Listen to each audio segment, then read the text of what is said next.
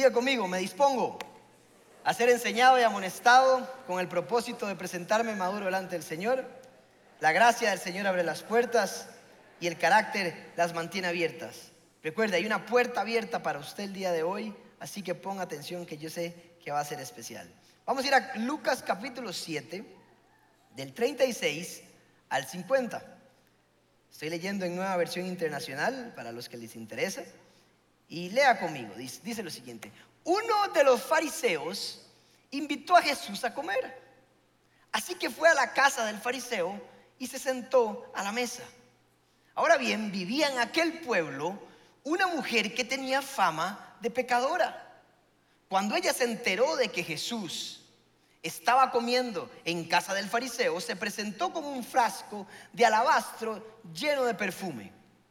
Llorando se arrojó a los pies de Jesús, de manera que se los bañaba en lágrimas, luego se los secó con los cabellos, también se los besaba y se los ungía con el perfume. Al ver esto, el fariseo que lo había invitado dijo para sí, si este hombre fuera profeta, sabría quién es la mujer, quién es la que lo está tocando y qué clase de mujer es, una pecadora. Entonces Jesús le dijo a manera de respuesta, Simón, tengo algo que decirte. Dime, maestro, respondió, dos hombres le debían dinero a cierto prestamista. Uno le debía 500 monedas de plata y el otro 50. Como no tenía con qué pagarle, les perdonó la deuda a los dos. Ahora bien, ¿cuál de los dos lo amará más? Supongo que aquel a quien más le perdonó, lo contestó Simón. Has juzgado bien, le dijo Jesús. Luego se volvió hacia la mujer y le dijo a Simón, ¿ves a esta mujer? Cuando entré en tu casa no me diste agua para los pies, pero ella me ha bañado los pies en lágrimas y me los ha secado con sus cabellos. Tú no me besaste, pero ella desde que entré no ha dejado de besarme los pies. Tú no me ungiste la cabeza con aceite, pero ella me ungió los pies con perfume. Por esto te digo, si he llamado mucho, es que sus muchos pecados le han sido perdonados. Pero a quien poco se le perdona, poco ama. Entonces le dijo Jesús a ella, tus pecados quedan perdonados. Los otros invitados comenzaron a decir entre sí, ¿quién es este que hasta perdona pecados?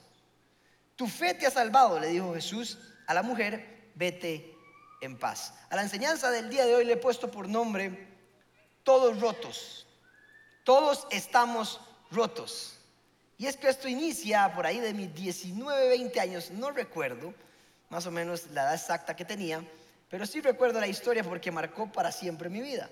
Pero estaba yo en un grupo de jóvenes, ya me habían secuestrado, yo ya había salido del secuestro, había eh, querido encontrar a Dios, quería cambiar mi vida, pero uno sigue metiendo las patas, ¿sí o no? No todo el mundo cambia drásticamente. Al menos yo me he equivocado mucho, aún siendo cristiano, como todos, porque todos estamos rotos. Todos necesitamos de Jesús. Y resultó que en la historia eh, tenía yo esa edad y uno es bastante inmaduro. Imagínese un, uno queriendo cambiar, pero aún así, con esa madurez de los 18, 19 años, yo siempre digo, uno no le debieron haber dado cédula a los 18, sino como hasta los 25. Porque uno es, como dice don Ale, es uno es una bestia todavía. No se ofendan jóvenes. Pero uno realmente, según los estudios científicos, el cerebro madura hasta los 25 años. Ya, ya, ya entiendo por qué me dieron haber dado la cédula a los 25. Pero bueno, la cosa es que cometí un error, metí las patas y como que empezó a murmurar en el grupo lo que había hecho. Tampoco hice algo tan malo, ¿verdad? Tampoco. Y llegué yo donde los pastores y recuerdo que me acerqué y dije, y aquí voy a ir a pedir perdón, esto es lo que queda, si no me van a hundir aquí. Y llegué y me senté y le dije, eh, quería pedirles perdón por lo que hice. Y me llevé una sorpresa porque ella lo que me respondió fue lo siguiente, te hemos perdonado una y dos, ya la tercera no. Queremos que te vayas de la iglesia. ¿Se pueden creer lo que alguien le respondió a un joven así? Y en efecto después se confirmó la decisión en una reunión donde Andrés Castro es un mini Satanás Así que por favor, lejos de la iglesia, porque no queremos que los jóvenes se junten con este muchacho. Ahora, yo sé que ahora da risa, pero en aquel momento a mí no me dio risa. Si a usted lo echan de la iglesia, o sea, ya imagínese, ¿a dónde pertenece usted? Ahora, en mi madurez, en mi madurez, y por decirlo así, recién convertido, porque yo conocí a Cristo desde pequeño, pero uno entiende la palabra cuando uno va madurando. Yo me sentí muy mal. Yo llegué a mi casa a llorar y no lloré una noche, sino lloré tres meses, pasó el cuarto y seguía llorando porque no tenía lugar en la iglesia. No podía entrar al grupo de jóvenes donde quería ir. Se imagine que uno le sirve las puertas. Y claramente eh, no era un error mío, solo mío, sino que el grupo empezaron a ver algunos problemas. 300 jóvenes habían y al final quedaron 5. Entonces, por dicha, el denominador común no era yo. algo pasó, algo pasó ahí y, el grupo llegó a ser cinco personas, después del sexto fui yo que volví. Y empezamos de cero.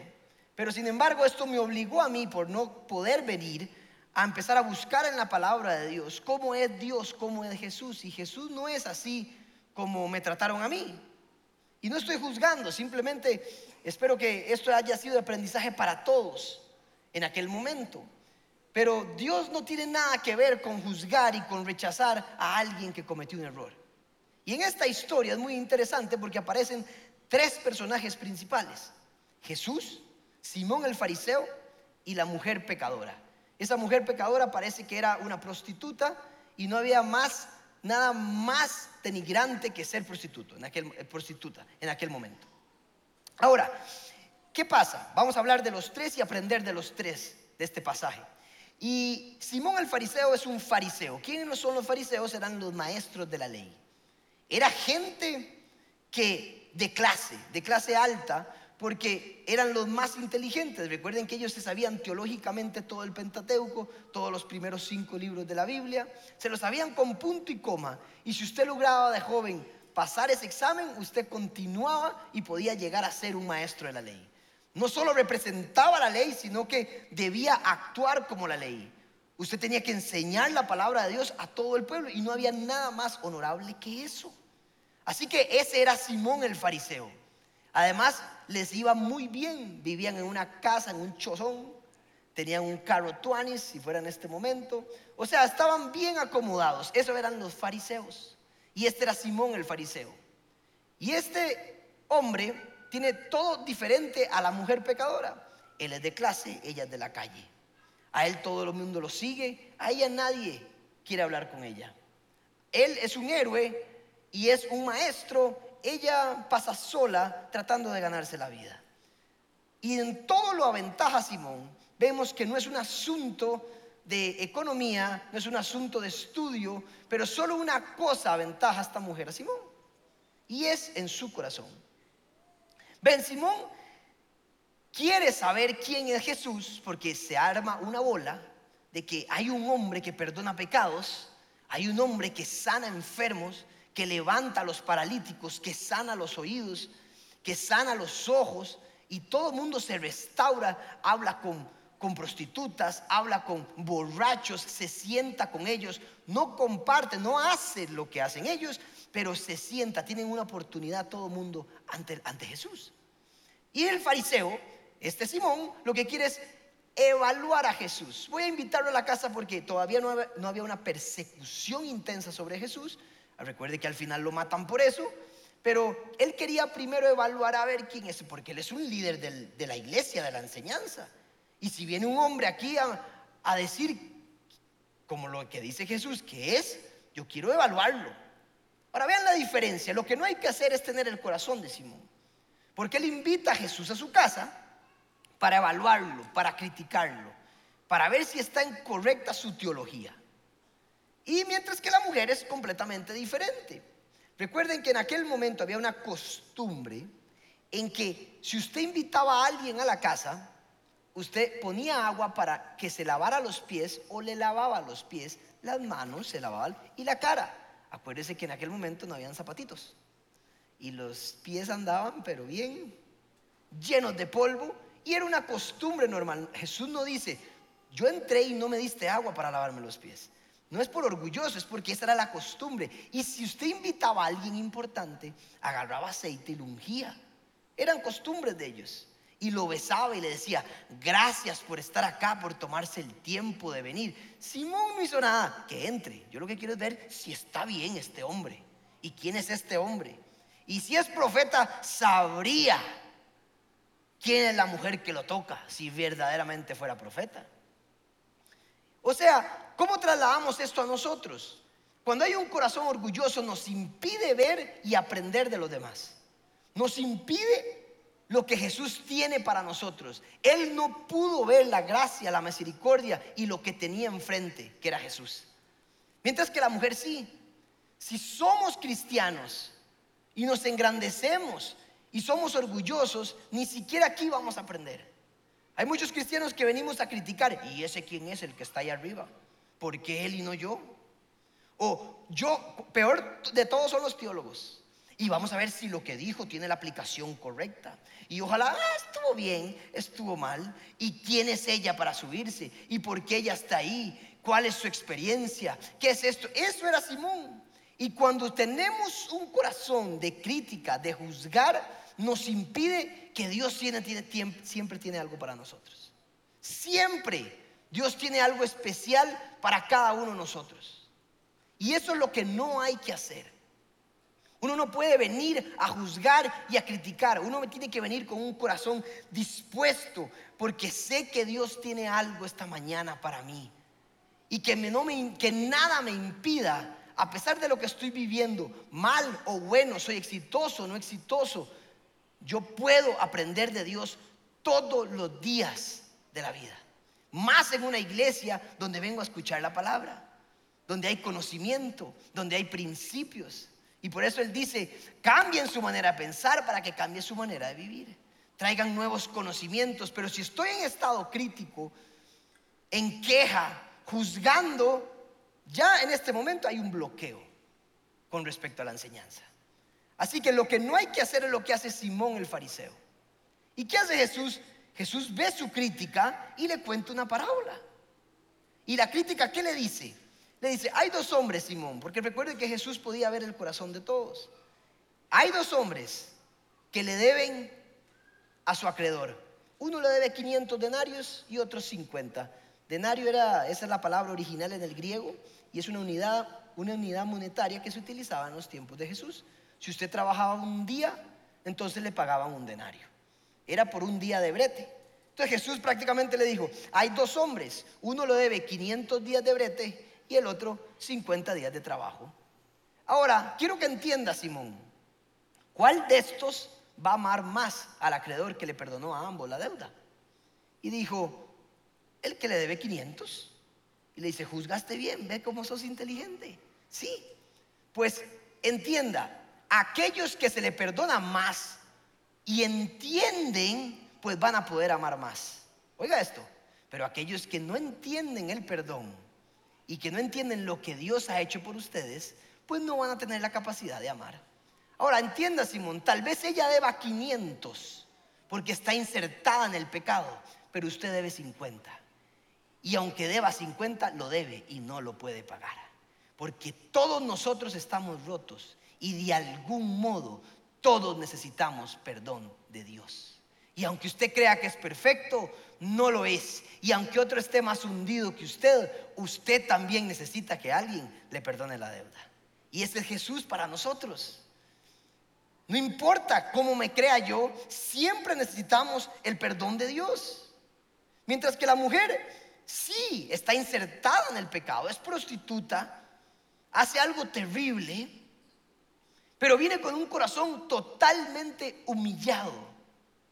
Ahora, un poco de historia también. En aquel momento no podían entrar a la iglesia.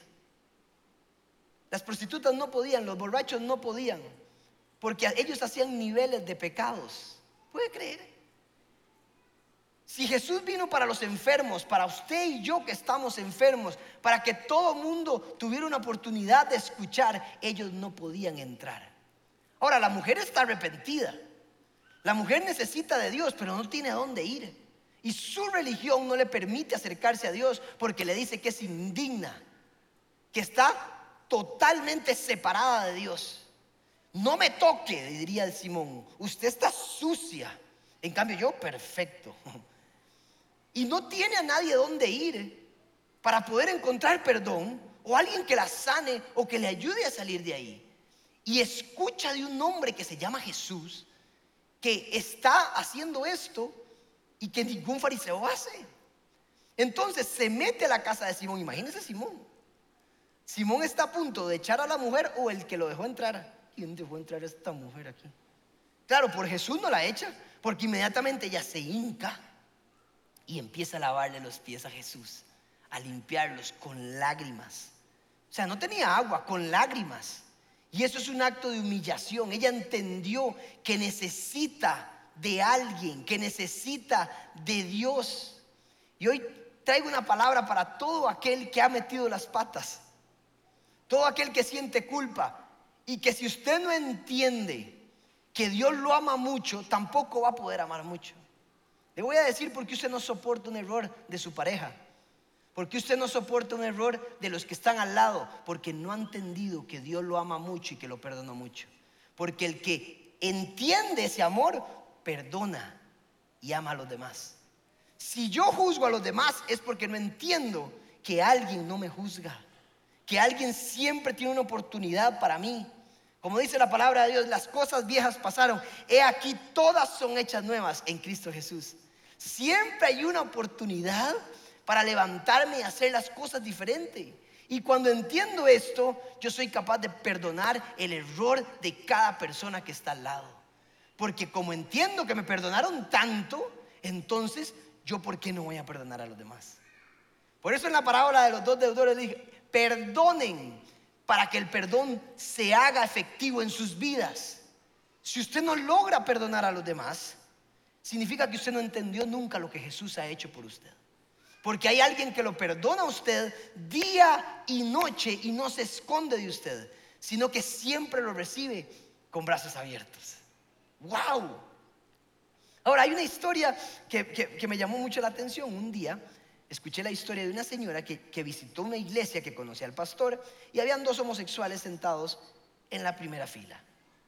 Todo el mundo se alarma. Y entonces la señora llega, entra y ve a los homosexuales y le dice al pastor lo siguiente, pastor, yo le voy a decir una cosa, en mi iglesia cuando hay dos homosexuales les damos dos domingos para que cambien y si no cambiaron en dos domingos, adiós, puertas afuera, no pueden entrar. Y el pastor se vuelve y le dice, ¿cómo está? ¿Cómo le va? dice, ahora, ¿no te diste cuenta que el que estaba ahí sentado es tu nieto? Y le dice la señora, jamás. Le dice, sí, ese es tu nieto. Y sabes qué, voy a seguir tu indicación. Le voy a dar dos domingos más para que cambie, porque yo los he dejado mucho tiempo. Entonces les voy a dar dos domingos para echarlo. Y hace ella, no, suave. ¿Cómo lo va a echar como un perro? Ah, porque su nieto ahora sí. Cuando usted le pone cara al pecador, entonces todo cambia. Y Dios siempre ve a cada uno de nosotros como hijos. Por eso siempre nos recibe a pesar de lo que hemos hecho. No importa la equivocación, Dios está contigo y siempre quiere restaurarte. Ah, sí, es muy fácil. Pero cuando es el otro, ah, sí, ese matrimonio que se alejó de Dios, pobrecito, échenlo, no pueden liderar. Ah, no, aquella, no, hombre, esa mujer se volvió loca. Ah, pero cuando es tu hijo, espérese, ¿qué hacemos? Vamos a ver, ¿cómo hacemos para levantarlo? Dios siempre te ve así. Así que antes de juzgar a alguien, recuerde que Dios siempre lo ve a usted con cara de hijo y a los demás también. Y que siempre Él está con los brazos abiertos. Como dice Romanos 8:38, ni la vida, ni la muerte, ni lo alto, ni lo profundo, ni lo pasado, ni lo presente, ni lo futuro, ni la metida de patas, ni lo que hice mal, nos podrá separar del amor de Dios que es en Cristo Jesús. Ese es su Dios. Eso es lo que somos como cristianos. ¿Qué creyeron? Que esto es sagrado. La gente dice, esto es es un altar, esto es una tarima para que yo pueda hablar mejor. Si fuera sagrado no podría estar yo aquí. También estoy roto. Los líderes están rotos. Todos tenemos errores y todos necesitamos de Jesús. Y todos tenemos que entender que necesitamos de ese amor y ese perdón todos los días. Y si lo logro recordar como hoy en esta enseñanza, puedo amar más a los demás. Y me puedo amar más a mí mismo. Porque hay gente que se siente indigna, como la mujer, como yo a mis 19 años, que siente que no podía venir a la iglesia porque Dios no lo ama. Si eres cristiano de 20, 40, de un año o de un día, si te equivocaste, no hay nada de lo que puedas hacer para que Dios te ame más o no hay nada de lo que pueda hacer para que Dios te ame menos. Nada. Porque Él nos ama tal y como somos. Y Él quiere que usted entienda, que quite esa culpa que tiene usted. Que usted siente que es indigno de la iglesia, de Dios. Quite la culpa porque Dios quiere estar con usted. No hay nada que nos pueda separar. Nada. En Génesis capítulo 3 hay una historia, es impresionante porque está la historia de la caída. Adán y Eva están en el jardín del Edén y, y sucede algo, ellos comen del árbol del conocimiento del bien y el mal y de repente se dan cuenta que pecaron y se dan cuenta que están desnudos, se visten, les da frío, les da vergüenza y se esconden. De repente dice la palabra de Dios que Dios viene caminando por el jardín, viene caminando y dice, ¿dónde están? Ahora póngame atención a lo que quiero llegar. ¿Qué tono le pone usted hacia dónde están? Si usted es un religioso como Simón el fariseo, si usted tiene culpa en su vida, seguramente va a leer, ¿dónde están? Lo ve como un padre regaña, que va a regañarse o no. ¿Dónde están Adán y Eva? ¿Qué hicieron? Pero ¿quién dice que eso tiene tono? Eso le tiene tono, usted le pone tono de acuerdo a la relación o a la percepción que usted tiene de Dios. ¿Qué tal si lo leo así? ¿Dónde estás? ¿Dónde estás, Adán? ¿Por qué te escondiste? ¿Qué pasó? Ya sé lo que pasó, pero ¿por qué te escondes? Vean que el Padre siempre ha sido igual como fue Jesús. Siempre han sido exactamente lo mismo. Él fue a buscar a sus hijos aún cuando metieron la pata.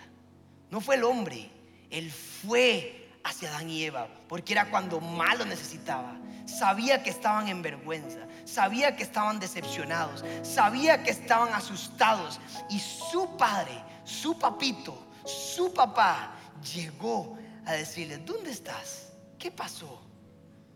Y no solo vio esas vestimentas, les dijo, hizo el sastre Dios, hizo un vestido y vistió a Adán y Eva, él mismo. Él no estaba bravo. Él no llegó y dijo al ángel, querubín, vístalos, estos necios carajillos. Él fue él mismo y los vistió. Ahora, él no fue el cahueta, le dijo, hay consecuencias del pecado. Hay consecuencias de lo que hiciste, papás. Hay consecuencias. Pero nunca le des la espalda a tu hijo. Nunca le des la espalda a tu hermano porque se equivocó. Ábrele la puerta como hizo Dios. Ven, yo te ayudo. Te he visto porque sé que la estás pasando mal. Porque yo en algún momento estuve ahí también. Y esa es la iglesia. Y si hoy usted se siente indigno, se siente triste porque metió las patas algo pasó o hay un dolor por alguna circunstancia, Él es el lugar donde hay que ir.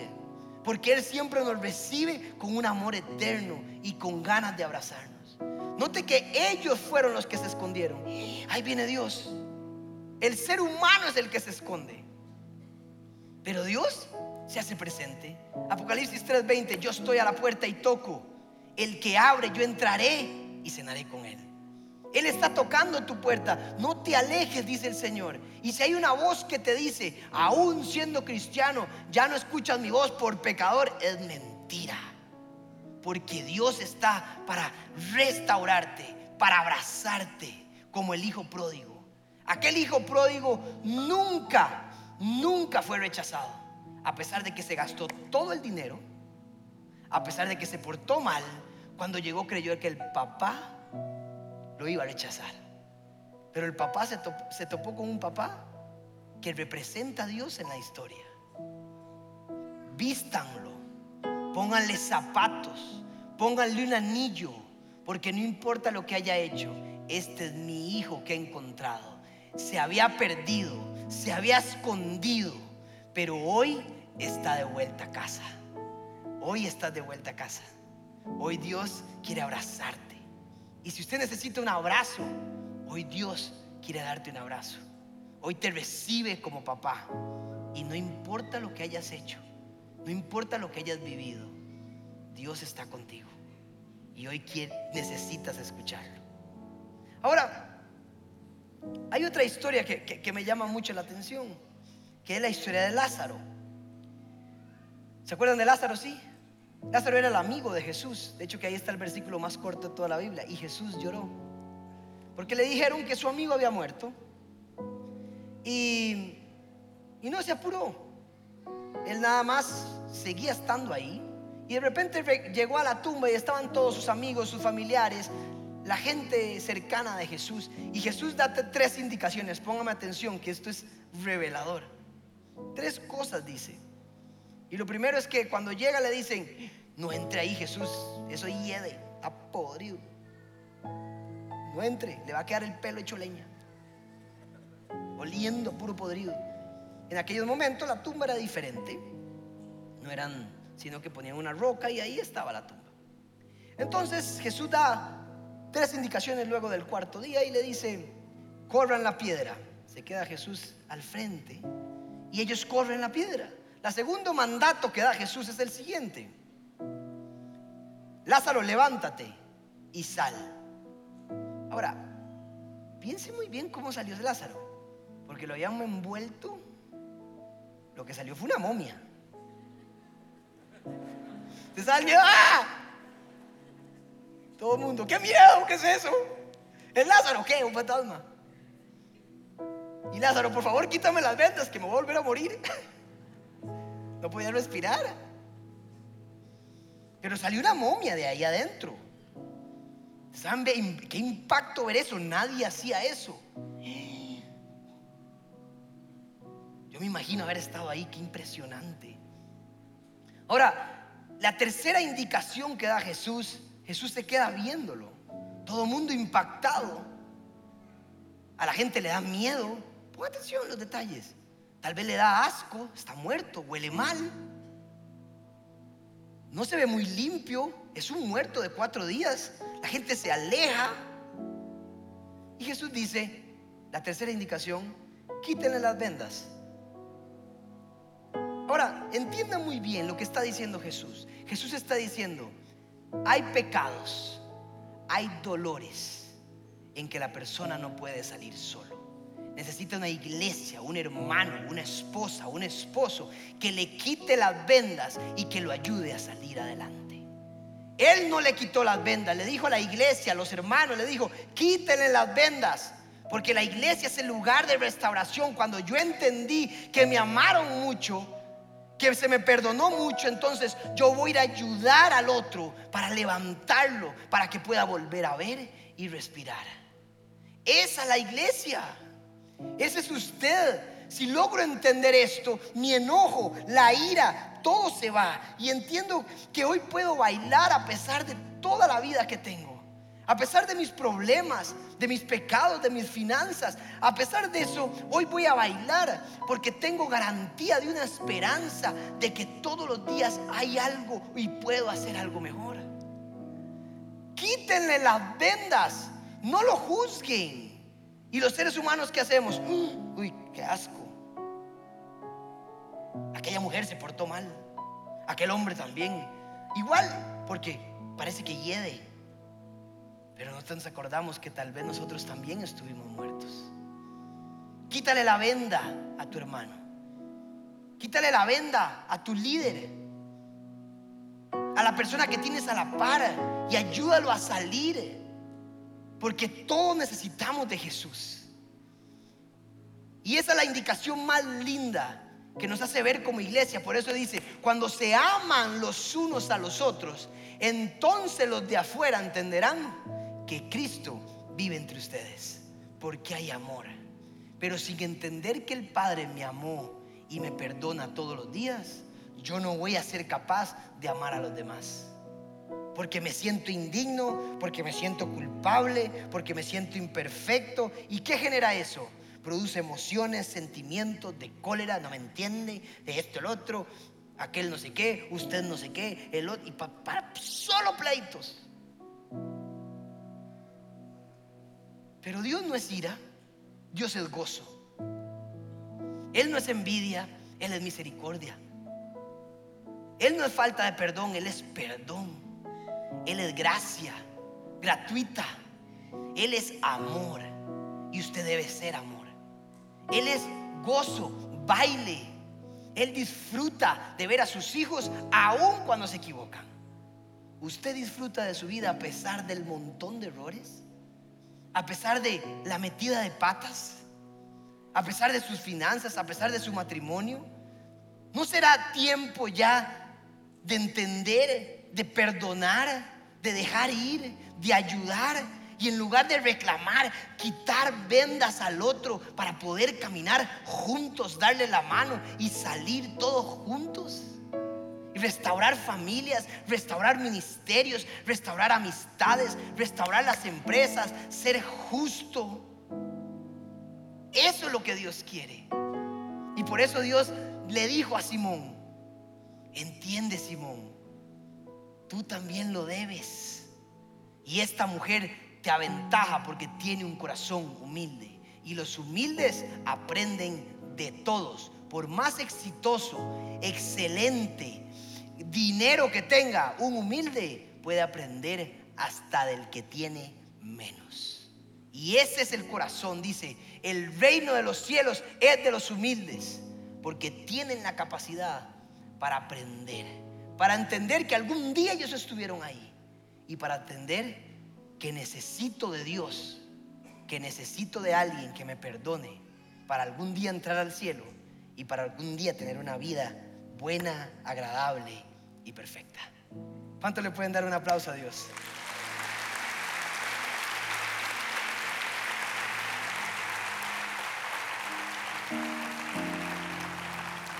Así que hoy es un día lindo, no es un día para estar triste. Este es un día para usted.